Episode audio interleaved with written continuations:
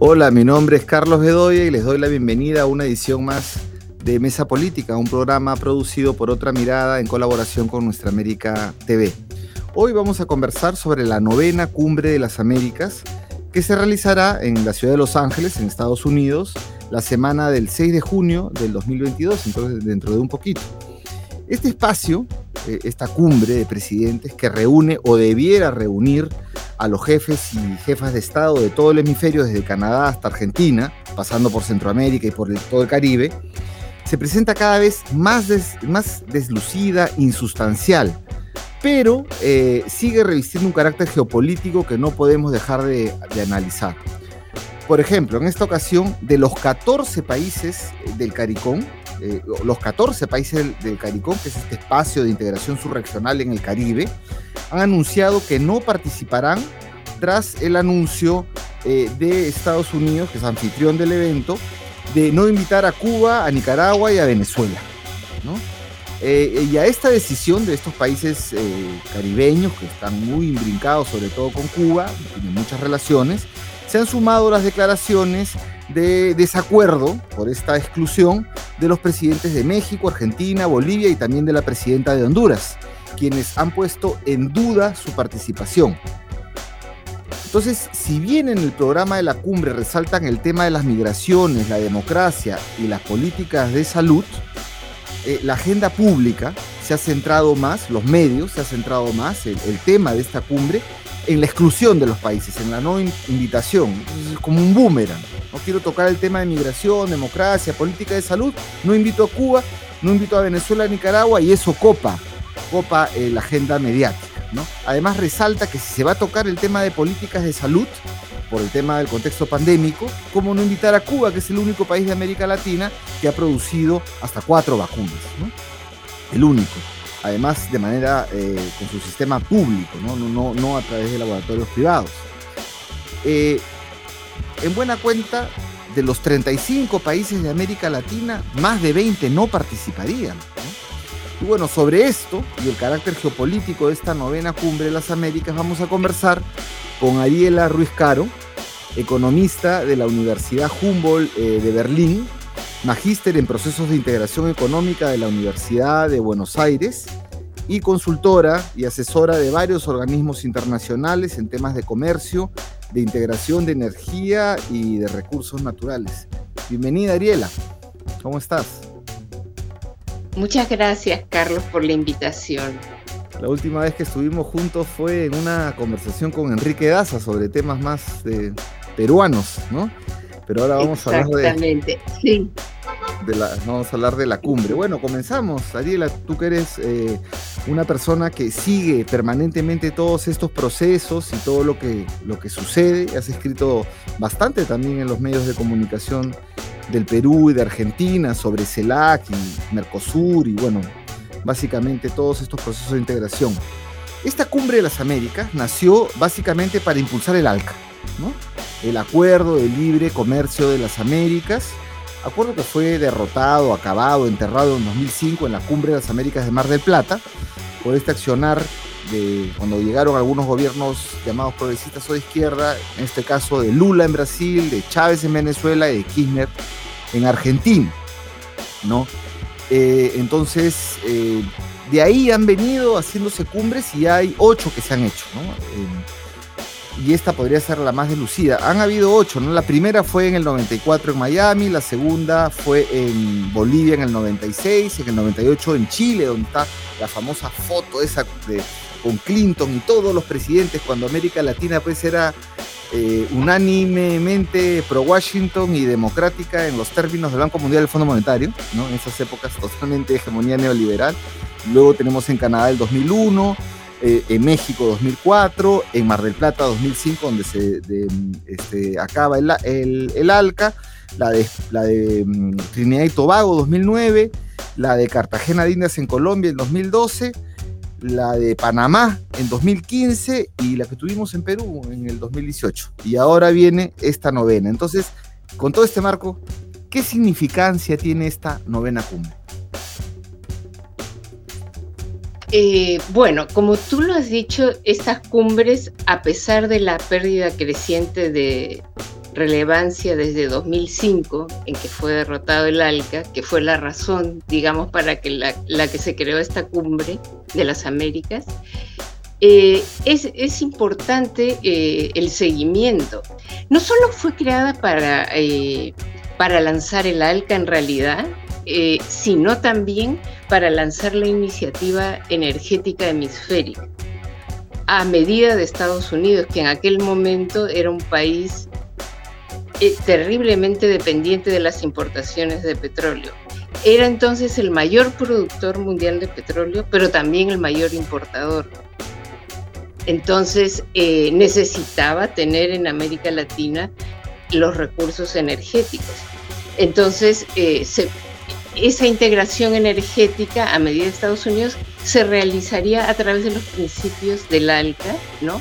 Libre comercio, libre circulación de servicios vinculados al sector energético, privatización obviamente de las empresas públicas de gas y de petróleo y, bueno, todas las, todo el paquete de medidas económicas que implicaba el ALCA. Eso aseguraba no solo los recursos energéticos, que eran la prioridad para Estados Unidos, sino otros recursos también. Eh, bueno, eh, habiendo, como tú has señalado, fracasado este objetivo en el 2005 en la cumbre de Mar del Plata, ¿qué queda hoy de esa cumbre de las Américas? En realidad, nada. Pero yo diría que la importancia de, lo que está mostrando esta cumbre de las Américas es la, eh, la insumisión de, de América Latina y el Caribe.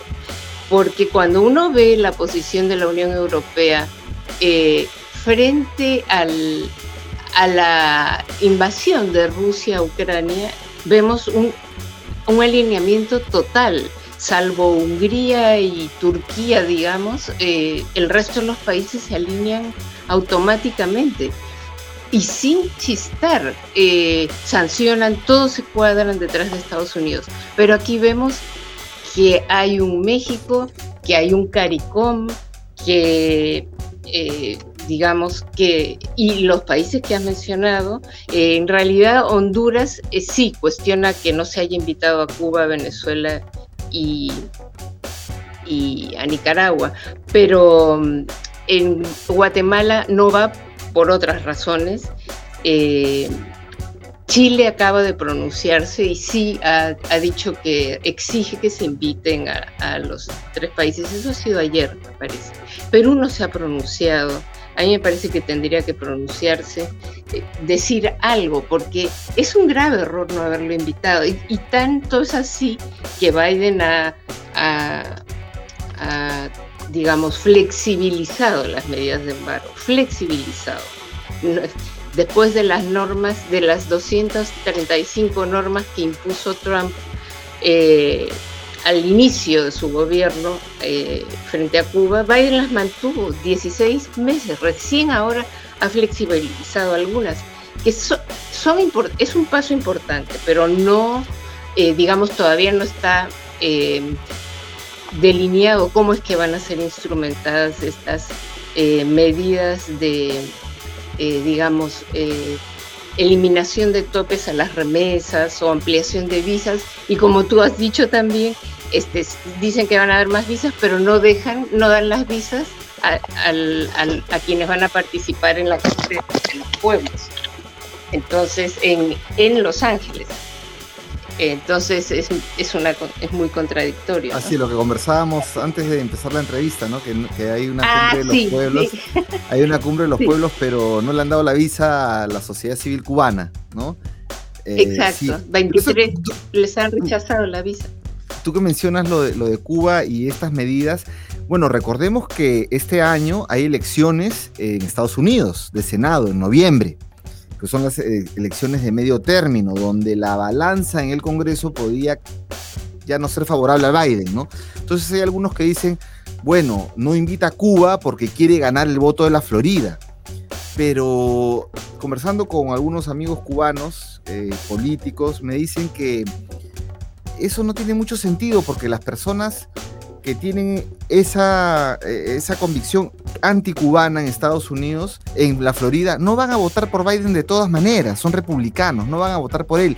Y más bien, al mantener una actitud hostil hacia Cuba, las personas, las familias que sí necesitan comunicarse con sus familias en, la isla, más bien van a, tener un problema de... Em, con la votación, ¿no? O sea, ahí parece que hay unas incongruencias, unas marchas y contramarchas que no terminan de, esclarecerse.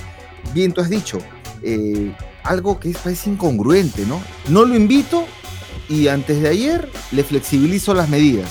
Eh, lo cierto es que el Ministerio de Relaciones Exteriores de Cuba ha sacado un comunicado eh, de reacción, reacción a esto, diciendo, este, son positivas pero bastante limitadas, ¿no?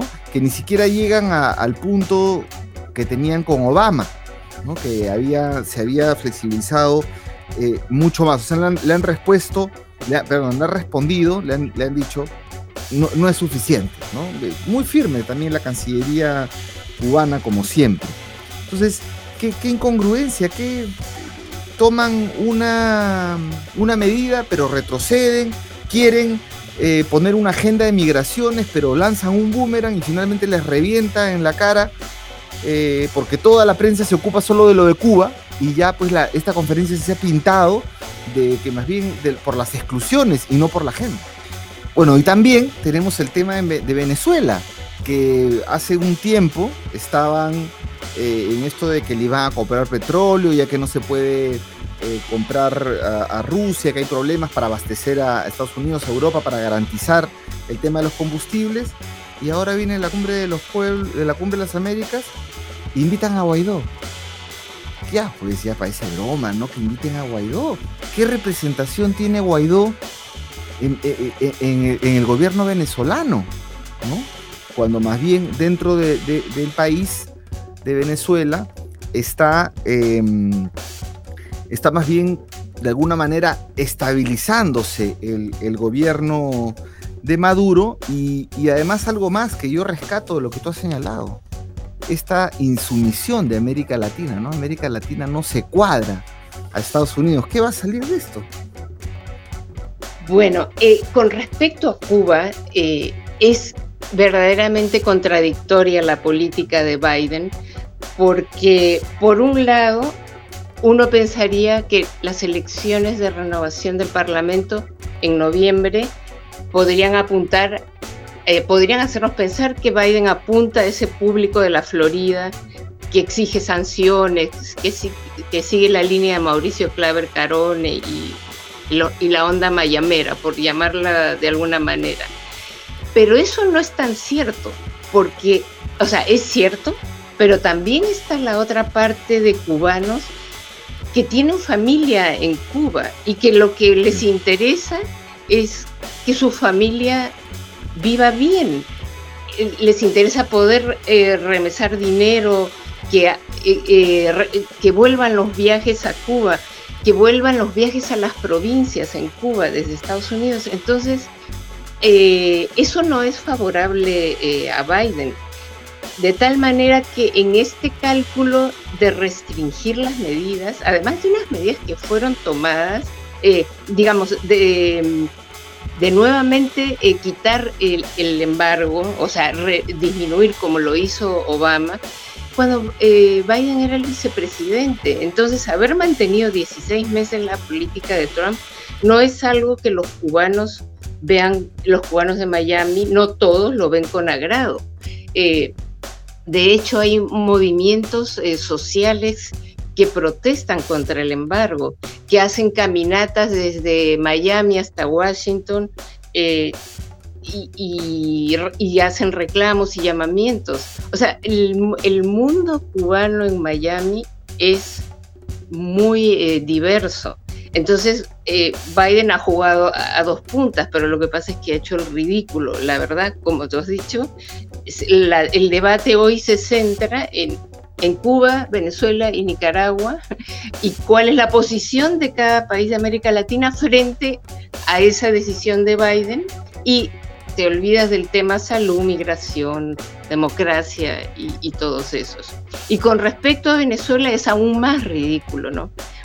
Porque estás negociando, van misiones de Estados Unidos a Venezuela a, a negociar para que autoricen a Chevron y otras empresas norteamericanas para poder participar de la refinación de petróleo y no invitas a ese país. En este escenario donde hay una invitas a Guaidó. Quién es Guaidó es este de qué institucionalidad estamos hablando y de qué democracia no es, es, absurdo. Yo creo que Estados Unidos ha perdido la, la, brújula, porque lo que está haciendo en este momento es un papelón.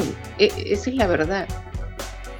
Ahora, para entrar a otros países, pero ya que mencionaste lo de Cuba, unos amigos cubanos y cubanas me dicen que a diferencia de lo que puede pasar con el resto de países, sobre todo en Sudamérica, donde tú tienes un hermano en España, tienes una hermana en España, hablas con, con él, con ella dos, tres veces al año, igual es tu hermano, es tu hermana, estás muy bien y, están en contacto de esa manera y muy bien.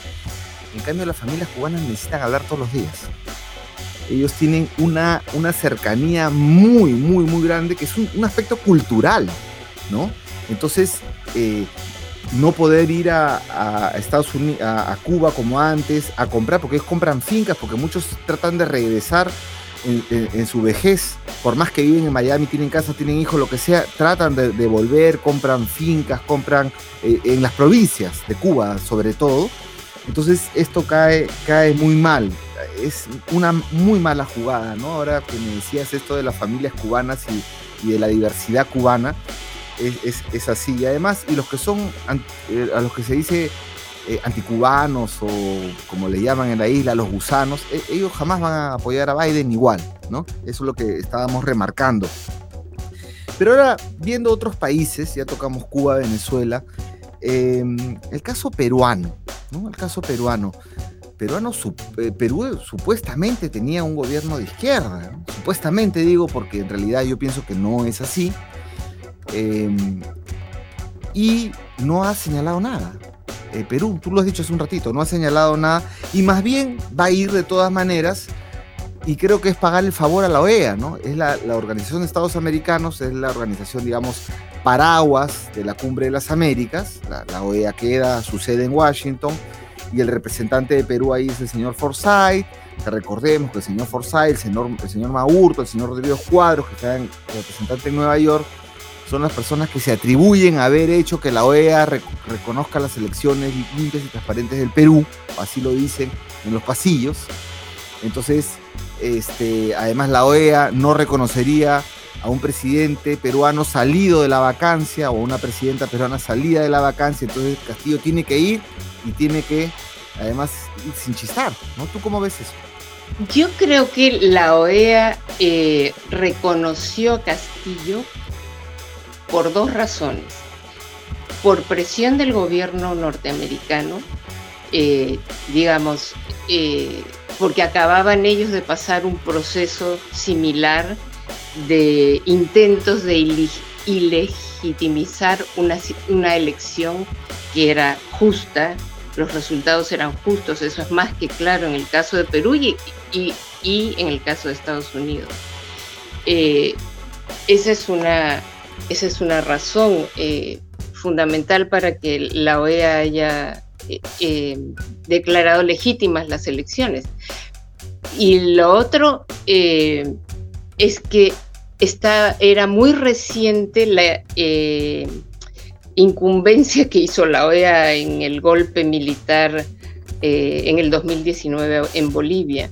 Entonces, hubo muchas críticas de parte de varios gobiernos, de parte de universidades norteamericanas, de organizaciones no gubernamentales, sobre la intromisión de la OEA en el golpe de Estado en Bolivia. Entonces, estos dos factores hicieron que la OEA no fuera cómplice de los intentos del Fujimorismo y, los, y sus aliados eh, de deslegitimizar una, elección que era justa.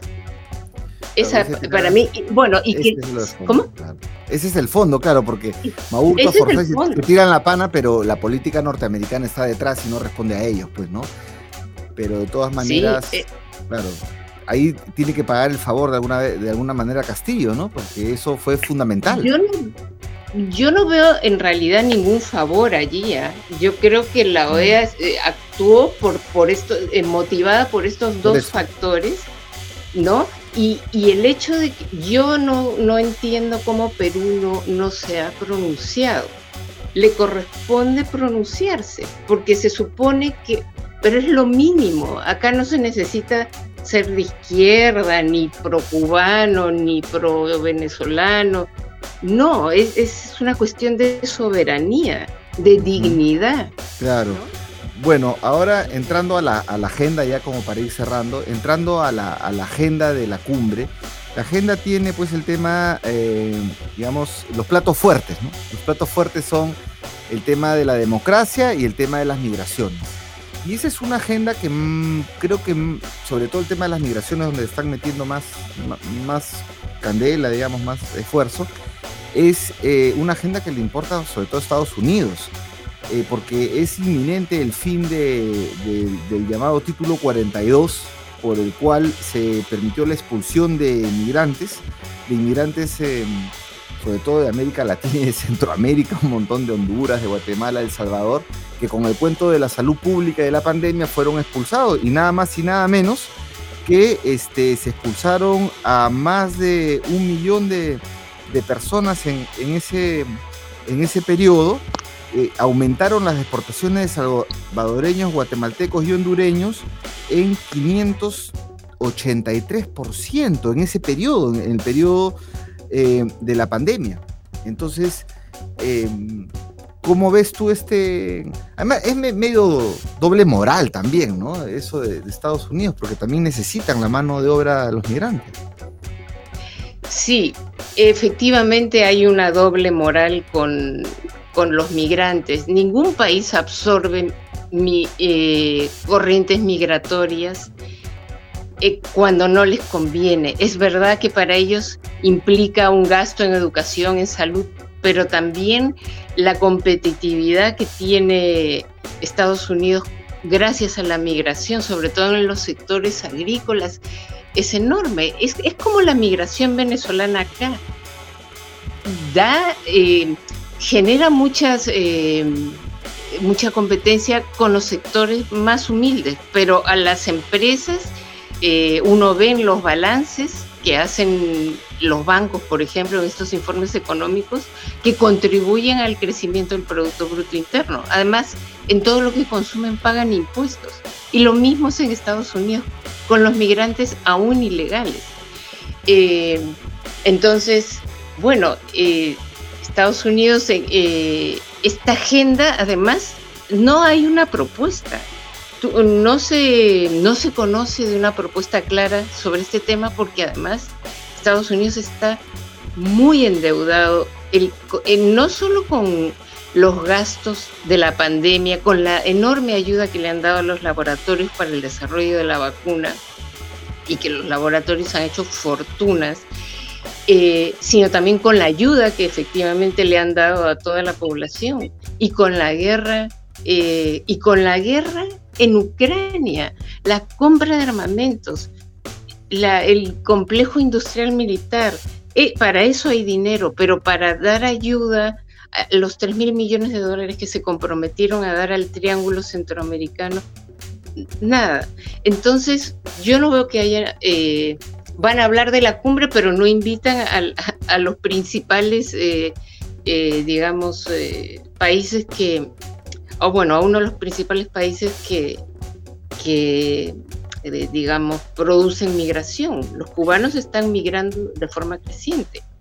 es un país donde la situación es difícil ahora que hablaste del Triángulo Norte, como, como le llaman ellos a, esta parte de Mesoamérica, que es El Salvador, Honduras y Guatemala, ninguno de esos países iría, porque ya están excluidos El Salvador y, Guatemala desde diciembre del 2021 por la administración Biden. Y además, este, Xiomara Castro, presidenta de Honduras, dice, yo de repente no voy, amenaza con no ir por la exclusión que hay. Eh, y al mismo tiempo señalas que Estados Unidos tiene un déficit fiscal enorme. Eh, Enrique Daza en su artículo, en un artículo para las dos orillas, donde habla de la cumbre de las Américas, él nos recuerda ¿no? que Estados Unidos tiene un enorme déficit fiscal de 30 billones de dólares. Es, enorme, realmente enorme. Y como también es enorme, tú lo acabas de recordar, el gasto eh, en lo que es Ucrania. Entonces, ¿qué tiene que ofrecerle Estados Unidos a la región? Lo único que ofrece en este momento, el único plan que tienen es la iniciativa América Crece. Eso es lo único que hay. Que es un, eh, digamos, una combinación, sacan eh, dinero de diversas agencias de cooperación y lo llaman, este es el Fondo de América Crece, y contrarrestar a China, para contrarrestar a China, porque la iniciativa América Crece, que es un poco como la franja y la ruta de la seda, ¿no? Eh, son préstamos para inversiones, pero que tienen una condicionalidad, que es que no aceptes eh, inversiones chinas, que no aceptes la tecnología 5G. Las presiones son fuertes para evitar el comercio, la presencia de las vacunas, lo hemos visto en Brasil. En Brasil, eh, para que Bolsonaro no comprara las vacunas chinas, eh, la presión fue muy fuerte. Lo mismo con las vacunas rusas. O sea, hay una pugna de poderes y Estados Unidos, la agenda que tiene Estados Unidos no es en positivo, digamos, ¿qué puedo ofrecer yo? Sino cómo evitar que China y Rusia, pero China obviamente en mayor medida, este, tenga una presencia creciente en la región. Y por otro lado, este, quería eh, decirte, que Guatemala no va a ir eh, a la, no va a asistir a la cumbre, no por el tema de Nicaragua, digamos, no haber invitado a estos tres países, sino porque Estados Unidos eh, no lo va a invitar, así lo ha dicho el presidente, no me van a invitar de todos modos por haber nombrado a una fiscal eh, con, por otros cuatro años con eh, cuyo nombramiento Estados Unidos no está de acuerdo. Y eh, El Salvador y Guatemala no estuvieron presentes en esa cumbre de la democracia, ¿no? Entonces, pero no hay una buena relación entre el presidente de El Salvador y Estados Unidos, de tal manera que eh, pero ellos no se han pronunciado como sí lo ha hecho la presidenta de Honduras y ha dicho que tienen que invitarse a todos los países, ¿no? Eso sí. Pero los otros dos países, igual que Brasil, Brasil está evaluando no ir, pero por otras razones, porque la mala relación que tienen con por las sanciones, las sanciones rusas, ¿no? por las sanciones rusas, porque, porque eh, Bolsonaro era aliado de Trump. Eh, Bolsonaro fue el último, no de los últimos del mundo en reconocer la elección de Biden. Por cierto, Andrés Manuel López Obrador también fue uno de los últimos, no lo reconoció inmediatamente. Recordemos un, un, AMLO, eh, a mí me ha parecido brillante su discurso en La Habana, eh, muy, muy, muy soberano, diría yo. Eh, un personaje histórico, sí, un discurso histórico, pero a la vez también el 8 de julio del 2016, en plena campaña, no, de 2020, perdón, eh, en la Casa Blanca, al lado de Trump, pronunció un discurso que también yo lo pondría como un discurso antihistórico, eh, tremendamente pro-Trump, diciendo que eh, trataba bien a los mexicanos. Sí, entonces e, es, un poco es un poco contradictorio, ¿no? Pero bueno, la, política es así. ¿Cómo? Sí, luces y sombras, digo. luces y sombras. Luces y sombras. Luces y sombras. Como su posición, sí, perdón. ¿Como su posición dónde, me decías? No, y con Mauricio Claver Carone para ser nombrado presidente del BID. Del BID. ¿Recuerdas? fue, México que, sí, se retiró de, para evitar el quórum. Así es. Pero entonces, esta insumisión de América Latina hay que tomarla entonces con ciertos matices, ¿no? Por distintas razones, ¿no? Hay distintas razones que, que pintan a una América Latina en este, en este momento totalmente distinta de lo que fueron las, las iniciales cumbres de las Américas, ¿no? Entonces, este espacio está perdiendo ya em, sustancia, e, e, e, y, eficacia. O sea, no está sirviendo para nada. ¿no? Salvo. Para nada. De repente para politizar la región. Em, interesante esto que señala Sariela de frente a esta insumisión de América Latina a eh, Estados Unidos, del lado contrario tenemos un total alineamiento de Europa, más bien, que no puede definir una política exterior y, política de seguridad que tiene que incluir a Rusia y no lo hace porque la política exterior la tiene completamente influenciada por los Estados Unidos y, el marco de la OTAN, ¿no es cierto? Muy interesante. Eh, para terminar, solo quiero mencionar que de todas maneras va a haber una cumbre de los pueblos que está siendo citada para el 8 y 10 de junio, o sea, esa semana empieza la, la cumbre del 6, va 6, 7, 8 podrá ir 3-4 días. Y el 8 arranca la cumbre de los pueblos, que está siendo organizada por varios, sobre todo organizaciones norteamericanas como la Answer Coalition, eh, organizaciones de izquierda o el Código Rosa, el Code Pink, em, en, Estados Unidos, y eh, que parece que va a estar más interesante que la Cumbre de las Américas. Probablemente, por lo menos allí van a poder participar todos, salvo a, los cubanos eh, no les han dado la visa. así que... Sí, bueno, por una u otra no les dejan. Esa es otra contradicción. Pero hay sindicatos, están eh, un conjunto de organizaciones de migrantes y organizaciones locales de California también están están ahí y, los unions, varios, varios em, em, movimientos, además que, marcan un Estados Unidos que quiere hablar de democracia cuando tiene problemas de democracia. Recordemos el 6 de enero del 2021, ¿no? con esa algo impensable en la democracia norteamericana, que asaltaron el, el Capitolio, ¿no? Entonces no sé si tienes unas últimas reflexiones respecto de, estos temas y, bueno, después agradecerte, ¿no? Sí, yo creo que Estados Unidos está, eh, bueno, es, obvio y todo el mundo lo dice, pero en una fase de involución, por decirlo de alguna manera. No solo es un país donde la democracia, eh, entre comillas, ¿no? Eh, es, eh, es un tema a revisar. Yo creo que no es un país democrático en, lo profundo del término.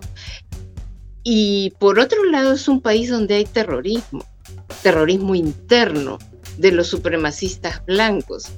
Entonces creo que hay una desigualdad tremenda en Estados Unidos, es el país más desigual de la OCDE y está eh, perdiendo presencia inclusive militar, a tal punto que en el documento, en la Estrategia de Seguridad Nacional de 2018, ellos mismos lo reconocen.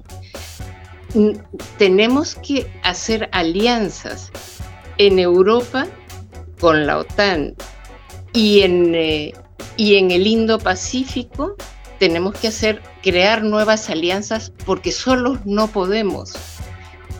Y por eso crean, han elevado el grado, eh, este movimiento Quad, diálogo de seguridad cuadrilateral conformado por Australia. India, Australia, Japón, Estados Unidos, ahora tiene nivel de cumbres desde el año pasado. Biden le dio ese rango, elevó el rango y después se creó el grupo AUKUS, Reino Unido, Australia, Estados Unidos, que es un, eh, digamos, es una asociación militar prácticamente. Estados Unidos, eh, Francia eh, protestó mucho porque tenía vendidos unos submarinos nucleares y, se suspendió la compra. Pero todo esto Australia, ¿no?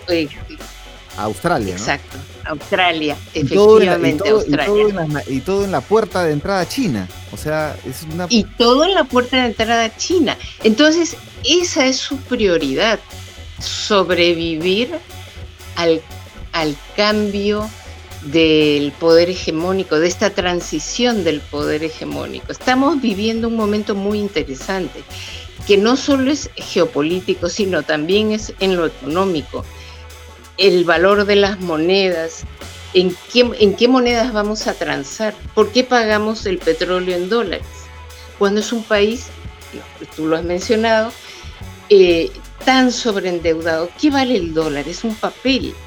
Entonces, eh, todo esto eh, va, va por ejemplo, China ha fortalecido su sistema SWIFT, ¿no? Entonces, hay países que van a usar crecientemente ese sistema y no necesariamente las materias primas van a ser cotizadas en, dólares. Ya lo estamos viendo, eh, India le paga en, en, rublos eh, el gas que compra a, a Rusia y, y así progresivamente. vamos a ver que el dólar va a dejar de ser la única moneda de transacción internacional y va a perder valor como moneda de reserva. Su función de reserva va a irla perdiendo porque es así, la, libra esterlina dejó de tener, eh, de ser la moneda predominante y ahora estamos viviendo un periodo de transición en el que el dólar va a perder importancia es un periodo de transición. Y entonces ahí es importante cómo América Latina es consciente de este cambio y cómo se posiciona, ¿no? Cómo, te posicionas y cómo eh, haces eh, negocios y, el negocio es el bienestar finalmente de tu población en un mundo que tiende a ser multipolar. ¿No? Porque Estados Unidos no va a desaparecer de un día para otro. Eh, va, a seguir existiendo. Lo, último es este, su hegemonía cultural todavía es fuerte, ¿no? Porque el dólar puede perder este puede perder su valor como moneda de intercambio y de reserva, pero su, su hegemonía cultural es, sobre todo en América Latina, súper fuerte. Me parece muy bien que hayan dos y tres y cuatro potencias.